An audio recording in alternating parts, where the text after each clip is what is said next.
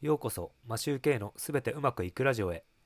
この番組は家事・育児を頑張るワーパパが毎日の生活で広げた知見を発信し、聞くだけでポジティブに成長できるというテーマでお送りしています。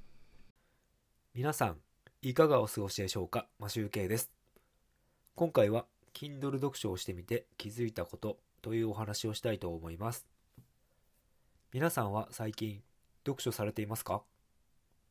僕は最近紙の本だけではなく Kindle を使って読書をしています。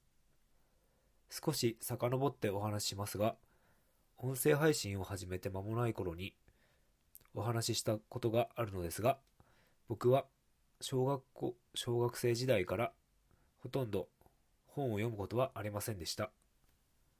というのも、小学生の時から野球をやっていて、時間がなかったからかもしれません。厳しい練習だったので、夏休みも冬休みもなく練習していました。中学校を卒業するまではずっと野球で休みなしという感じでした。じっと本を読んだりすることが得意でなかったっていうのもあります。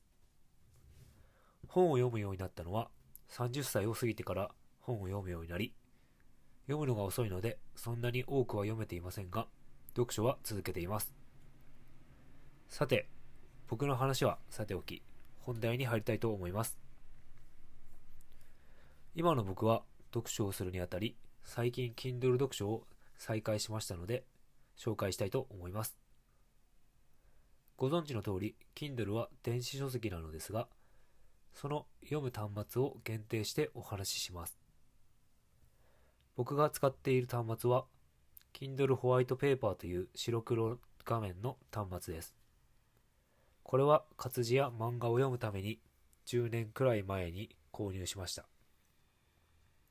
ペーパーホワイトの第2世代らしいので、かなり古く、結構動作が重くなって遅くなってしまっています。そのペーパーホワイトですが、もし購入をご検討している方は、メリットとデメリットを列挙しますので、参考にしてみてください。それでは行きます。メリット。本が安い。Kindle Unlimited で読み放題にできる。電池持ちがいい。1回の充電で3週間から1ヶ月。バックライトの利用で電池の持ちは変化するようです。買ったらすぐ読める。いろんな端末で読める。本のように見開きじゃないので、立てることができて PC にメモとして入力しやすい。暗いところでも読める。本を買っても場所を取らない。文字の大きさが変更できる。実物の本が大きくても Kindle の端末内で読むので大きさは関係ない。目に優しい。LED ではないのでブルーライトとブルーライトを気にしなくてもいいです。デメリット。本みたいに見開けないので感覚的に慣れるまでに時間がかかりそうです。紙じゃないので違和感があるかも。本がいらなくなってもメルカリで売れない。電池がないと読めない。以上になります。今のところ一番重宝している部分が暗いところでも読めることと PC 入力の際に見やすいというところです。僕としてはメリットの方が多いです。しかし今使っている第2世代というのが古すぎて動作が重たいのがちょっとネックです。プライムデーの時に新しいものを買い替えようとしましたが、今回は見送りました。次回のプライムデーの時に新しいものに買い替えようと思います。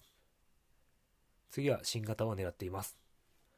もし、電子書籍で読書を検討される方がいましたら、僕の主観ではありますが、参考にしてみてください。今回はこれで終わりたいと思います。いつも聞いていただきありがとうございます。マシュウケイでした。